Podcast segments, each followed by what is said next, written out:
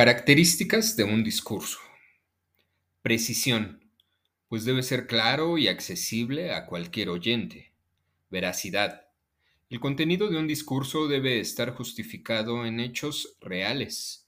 Esta realidad no necesariamente debe de caber en la realidad material, puede ser solo realidad de carácter psicológico. Originalidad, pues de caer en clichés puede volverse un discurso político más.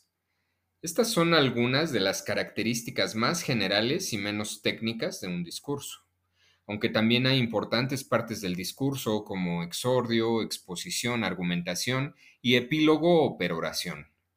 Pero me interesa en este episodio hablar de un buen discurso, de un buen discurso político, y un buen discurso político más bien pareciera ser una forma retórica llamada abstracción, pues apenas dije que un discurso original no debe caer en clichés como un discurso político, pues perdería originalidad.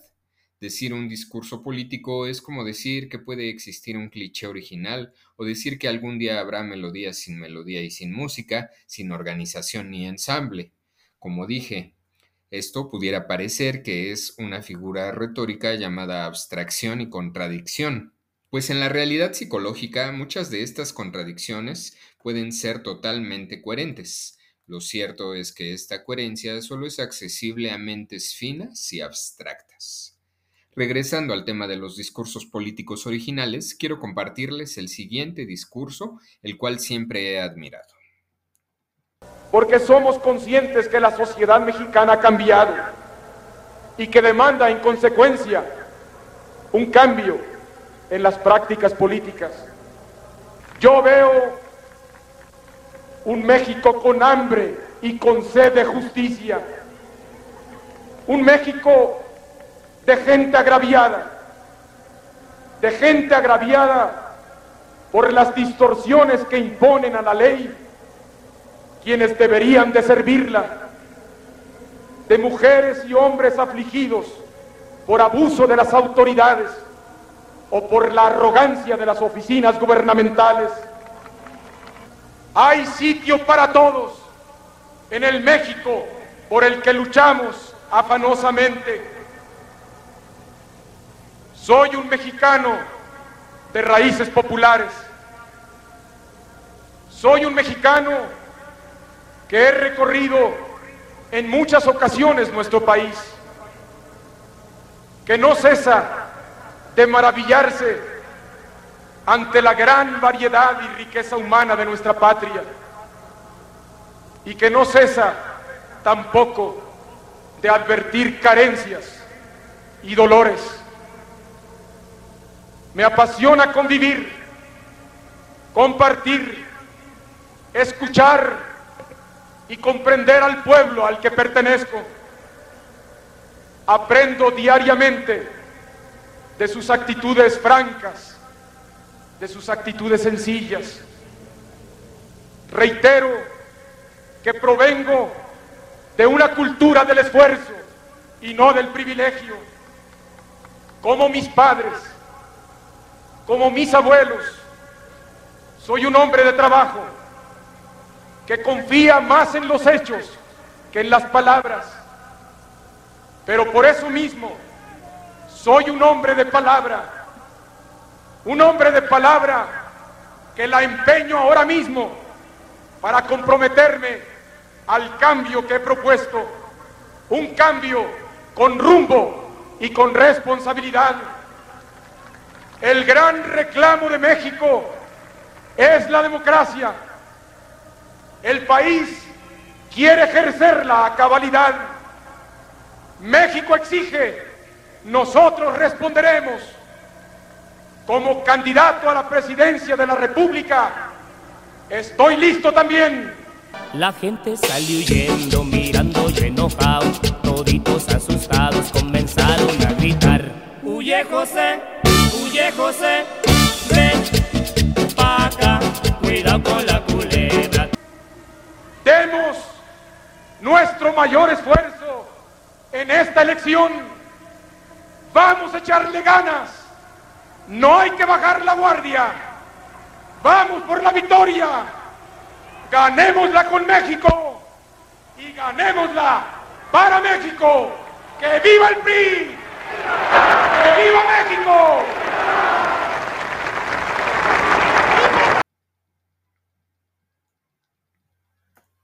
Bienvenidos a otro episodio de Arte y Psicología, Twitter, Instagram, Facebook, WhatsApp 771 35 65 300. Y bueno, en este capítulo evidentemente eh, pudiera parecer que voy a hablar de política, que es un tema que me parece sumamente ocioso, aburrido y atrofiante porque podemos quejarnos mucho, hacer demasiado coraje y de todas maneras no va a cambiar nada. Es bueno apreciar lo que pasa en el mundo, tampoco me gusta la idea de encerrarme en mi propio cuarto y no saber qué sucede, porque entonces voy a tener menos comprensión del distorsionado y caótico mundo actual. Entonces, bueno, eh, este tema lo voy a utilizar para hablar también de lo que sí podemos hacer. Y regresando a, lo que fue este discurso, eh, creo que este discurso refleja perfectamente al México de hoy, siendo que se escribió y se declamó en el año de 1993, cuando el México de ayer también era el mismo México de hoy y que sin duda seguirá siendo el mismo México de mañana dentro de 25 años. Es decir, no cambia nada, cambian las formas, cambian las expresiones exteriores. Antes no había internet, ahora lo hay. Antes no había mañanera, ahora la hay. Antes había televisión, ahora no la hay.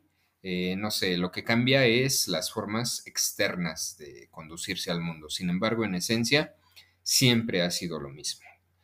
Hoy, como ya se habrán dado cuenta, hablaré un poco de Luis Donaldo Colosio, pero más que hablar del político, hablaré, como ya les había anunciado, del fenómeno social de nuestra sociedad actual. Muertos en Jalisco, canibalismo, un candidato muerto en Ecuador. La sociedad actual vive un caos y voy a utilizar una frase, un pequeño párrafo que Gurdjieff en algún, en algún momento escribió. Eh, es el siguiente, dice, es un hecho que la gran mayoría de la gente ignora el deseo de saber, rechazan su cuota de conocimiento.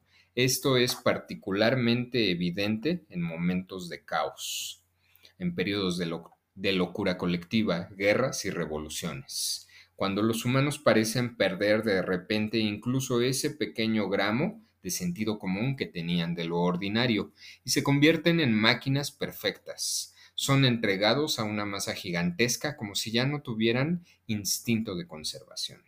Esta reflexión que hizo Gurdjieff no es exclusiva del año 2023, ni tampoco lo fue del pasado, ni tampoco lo será exclusiva del futuro. Exactamente lo mismo que acabo de decir de México. El México de hoy es el México de mañana, de dentro de 25 años, y también fue el México de ayer, de hace 25 años, de hace 50 años, etc. Esta sentencia no solo se aplica a México, el mundo seguirá siendo el mismo mundo que ha sido hace 500 años. Lo único que cambia es la forma externa y las costumbres. Sin embargo, las formas de raíz son siempre las mismas. Por ejemplo, abusar del débil, quitarle dinero al pueblo, el pueblo justificando su flojera en su gobierno, los delincuentes amparándose en sus dirigentes gubernamentales, y así la misma cadena 500 años atrás y hoy, 500 años después y en el futuro 500 otros 500 años después. Hablemos de Colosio y hablemos de la sociedad. Hace aproximadamente un año hablé de un libro muy interesante de Ricardo Rafael, titulado El Hijo de la Guerra, donde se narra todo un país surrealista, un mundo hipócrita, y en donde comenté que me reí mucho, no de gracia, sino de nervios, porque aquí vemos un, mundo totalmente surrealista que, que narra Ricardo Rafael, y me parece que lo caótico y lo lo que genera risa, risa de nervios, es que es real. Eh, si bien es una apreciación de este autor, bien los hechos que menciona son totalmente reales. Bueno, lo mismo está pasando en este presente que todos vivimos. Lo que un día hubiera sido ficción, hoy ya es realidad. Un presidente llamado Donald Trump, por ejemplo, ya hoy expresidente, un presidente que se burla y se ríe de los recientes cinco jóvenes desaparecidos en Jalisco, un coordinador de seguridad del FAM, quien es investigado por instituciones norteamericanas por delitos contra la salud y posibles nexos con criminales, pues eh, esta persona, eh, este coordinador de seguridad del FAM, es hoy el reciente coordinador de seguridad del FAM apenas nombrado. Vaya mundo en el que vivimos, repito, vacío inclusive de ese pequeño gramo de cordura que pudiera tener, de ese pequeño mínimo instinto de conservación. Y bueno, hablando otra vez de Ricardo Rafael, eh, regresando aquí con, con este nuevo coordinador de seguridad, es como si pusieran al Chapo Guzmán de coordinador de seguridad. Es, eh, es simplemente un absurdo, un total absurdo. Hace una semana hablé de corridos tumbados y regresando al tema de Colosio, no pude evitar recordar, ahora que estaba yo escribiendo este guion y que estaba yo más o menos investigando sobre la muerte de Colosio, no pude evitar recordar este tema que aunque reciente, fresco en mi mente, eh, de los corridos tumbados. ¿Por qué? Me parece que no es casualidad que la Culebra, una canción de la banda Machos, haya sonado a todo volumen en el momento en que, la, en que lo mataron a este candidato en ese entonces candidato presidencial. Y a partir de ahí, bueno, esta canción se, vuelve sumamente conocida, que ya lo era, pero se vuelve, se vuelve un símbolo por ahí como de, molestia, de, caos, de un momento caótico. Eh, lo mismo que Tijuana. Tijuana tiene un estigma muy poderoso, eh, es cierto, pasan cosas allá complicadas porque es la frontera, pero también pienso yo que a partir de ahí Tijuana adquirió un nuevo auge en opiniones negativas, en opiniones peligrosas, eh, como ahorita igual está ocurriendo actualmente en Michoacán o en Tamaulipas, por decir algunos estados. Y el PRI, nuevamente el PRI. Aquí me interesa, me interesa explicar algo que tiene relación con el corrido tumbado. Cuando hay un cambio, cuando hay un movimiento, este representa un cambio, puede ser para bien o para mal. Y este cambio representa una amenaza para toda esta gente que no quiere hacer nada, para toda esta gente que quiere continuar en la misma línea de la cotidianeidad. Y esto eh, se ve como un síntoma, es decir, estas personas o este bloque o esta sociedad que genera un cambio, se le ve como el enfermo mental, como lo negativo, se le ve como lo molesto. Pues a este candidato creo yo, independientemente de si iba a ser un presidente diferente a los que han existido o si iba a ser un presidente igual, pero al menos en su discurso maneja un nivel de cambio importante, maneja una amenaza también a su propio partido. Nunca sabremos si iba a cambiar o no eh, las reglas del poder. Finalmente en su discurso amenazaba ya. Entonces, eh, lo mismo que en el corrido tumbado, solo que en el corrido tumbado ocurre no tanto en relación a la apología que hace del crimen organizado. En el corrido tumbado, esta amenaza se da hacia el vivir normal, hacia el vivir pobre, hacia el vivir em, de alguna manera conformista con tu entorno en el que naciste y prácticamente todos nacimos en un entorno de pobres y es exactamente la misma naturaleza. Se les ve a estos, digamos, a estos revolucionarios en ese aspecto como síntomas y en ese sentido se les ve como enfermos mentales. Ahora, no es que la sociedad los vea como síntomas. Estos personajes, en este caso Luis Donaldo Colosio o todo aquel que comenzó haciendo corridos tumbados, todo aquel que antes hizo narcocorridos, que esto comenzó un poco con los Tigres del Norte y los Tucanes de Tijuana, se les ve, son, perdón, son el síntoma, resultado de una sociedad que está a punto de explotar, que tiene que haber una válvula de escape. Justo es que estas canciones, acabo de hablar de los corridos tumbados, a mí no me gustan como música, pero sí es importante que son válvulas de escape. Payuta, compa.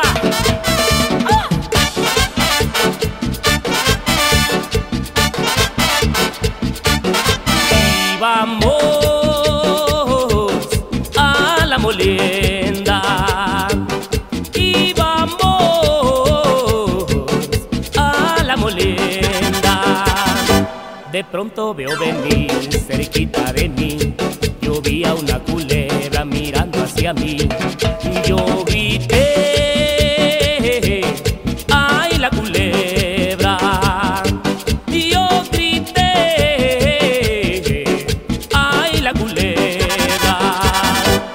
Gente salió huyendo, mirando yo enojado. Toditos asustados comenzaron a gritar. Yo veo un México con hambre y con sed de justicia. Huye José, huye José, ven acá.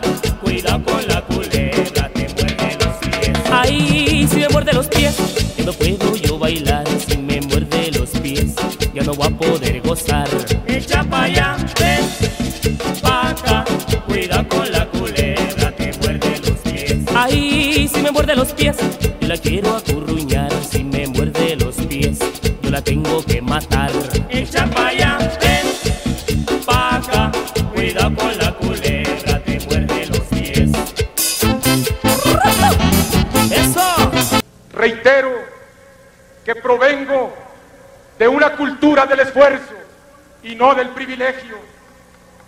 ¡Hoy no.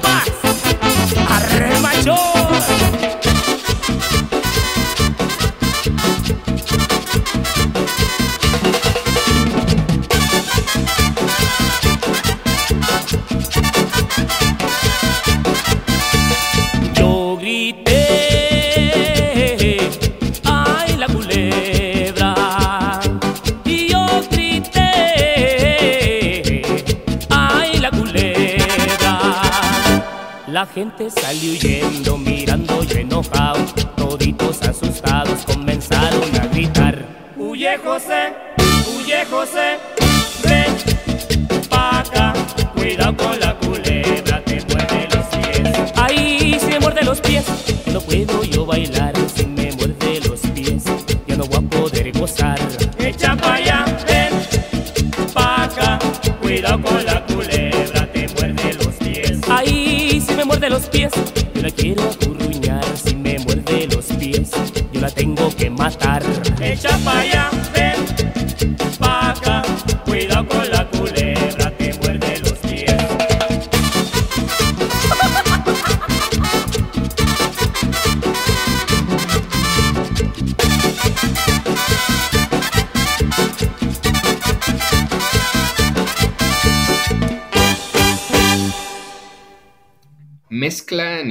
nitroglicerina con acerrín y obtendrás un bonito explosivo plástico. Mucha gente mezcla la nitroglicerina con algodón y añade sal Epsom como sulfato. Así también funciona.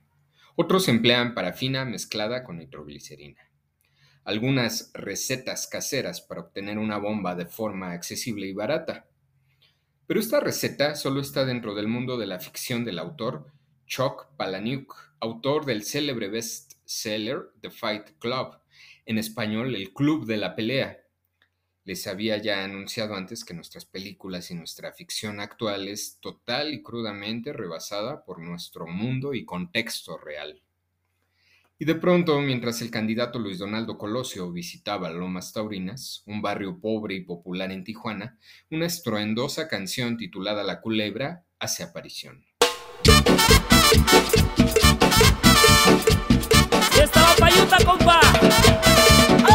¡Ya se venían gestando los agresivos corridos tumbados de ese entonces, pues esta canción en instrumentación bien, bien podría funcionar hoy en día como la delicia de masas y la exacerbación de multitudes. Y así, en un segundo y mientras la culebra sonaba a decibeles indecibles, Luis Donaldo Colosio fue asesinado con un disparo en la cabeza y otro en el abdomen.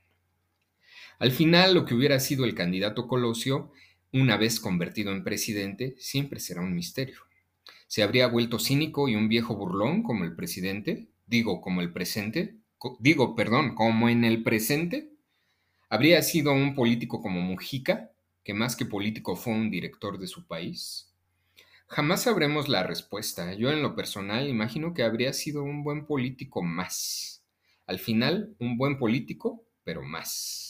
Con todas las características actuales de los políticos. Pero en vez de hablar ociosamente de lo que no fue, hablaré de lo que sí puede ser.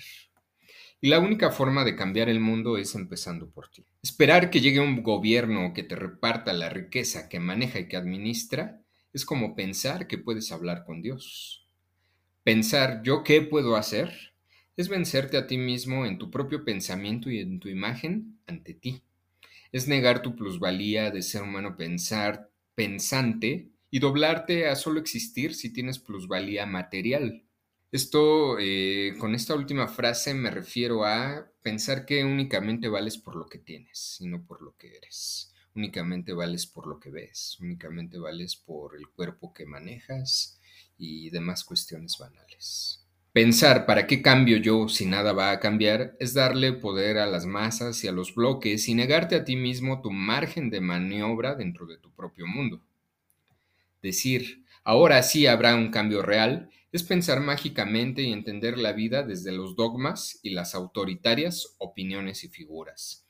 Con este pensar de ahora sí habrá un cambio real, me refiero a cuando lo piensas, este, esta frase sostenida en un nuevo gobierno o en algo ajeno a ti, cualquier cosa.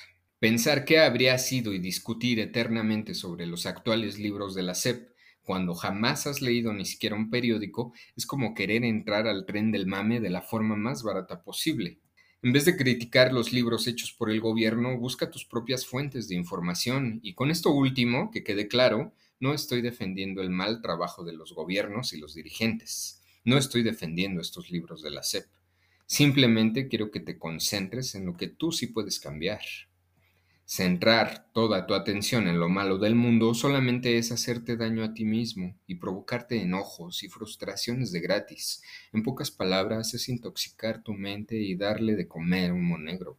Esto no solo aplica a los gobiernos, aquí lo manejo en cuestión de que no te enojes con tu gobierno actual, no porque no esté mal, sino porque si lo juzgas desde la comprensión, entonces lo entiendes y no significa que lo justifiques, pero dejas de hacer corajes de tanta injusticia en el mundo.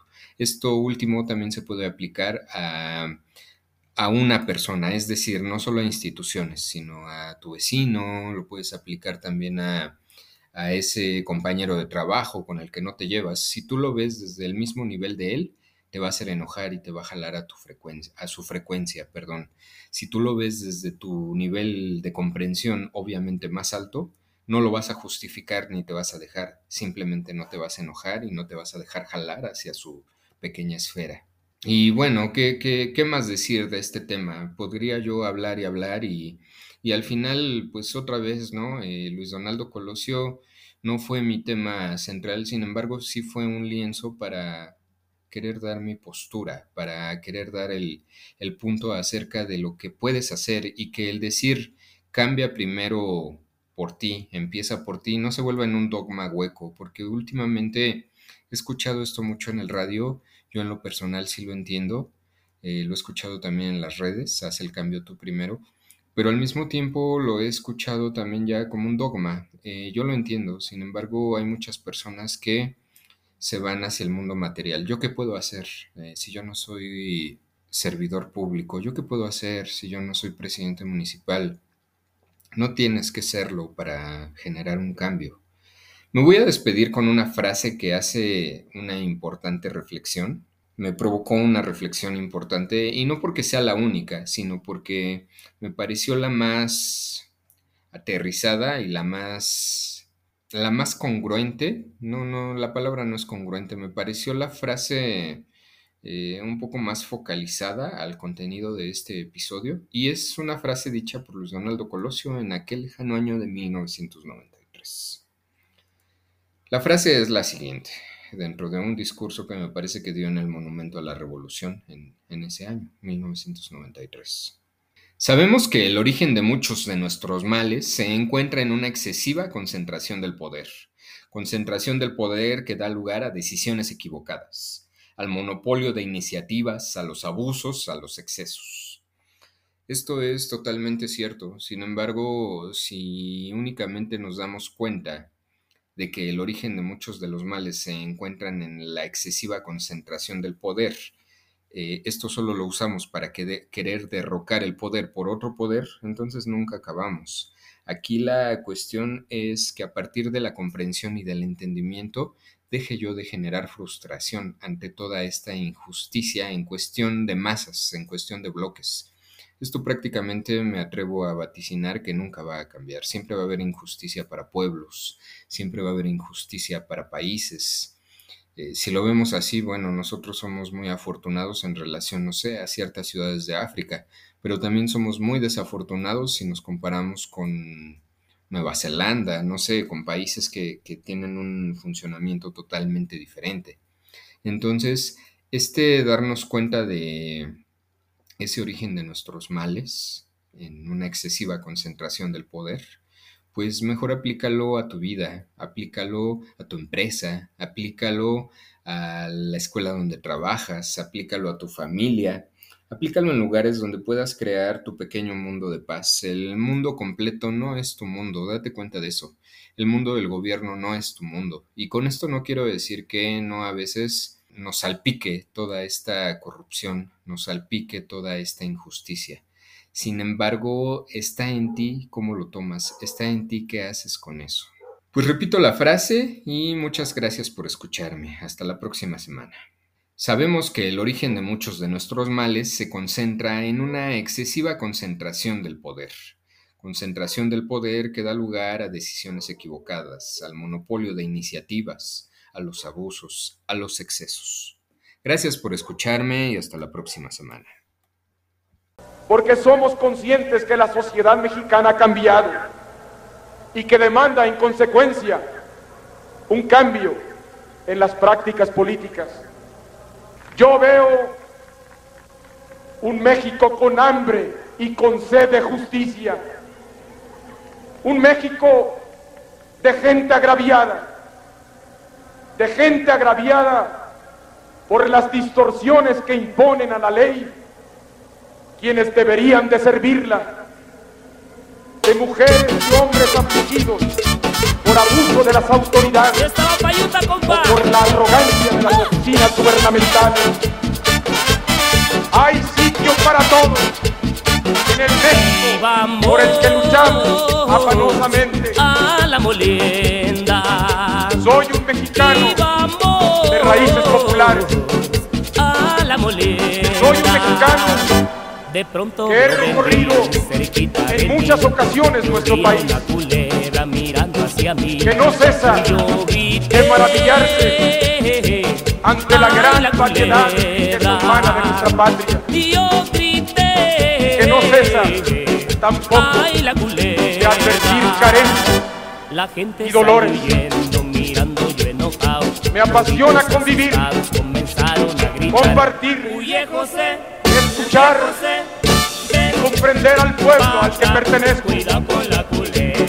Aprendo diariamente los pies, de sus actitudes francas, de sus actitudes sencillas. no voy a poder gozar.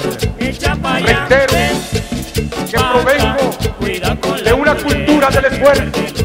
No si me muerde los pies, como mis padres, si me muerde los pies, como mis abuelos, tengo que matar. Soy un hombre de trabajo que confía más en los hechos que en las palabras. Pero por eso soy un hombre de palabras. Un hombre de palabra que la empeño ahora mismo para comprometerme al cambio que he propuesto. Un cambio con rumbo y con responsabilidad. El gran reclamo de México es la democracia el país quiere ejercerla a cabalidad. México exige. Nosotros responderemos. La gente salió Como candidato a la presidencia de la República, estoy listo también. Huye José, huye José,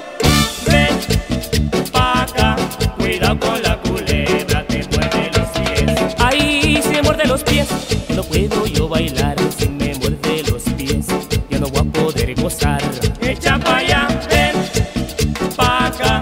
Cuidado con la culebra, te muerde los pies. Ahí, si me muerde los pies, yo la quiero acurruñar. Si me muerde los pies, yo la tengo que matar. Echa pa' allá,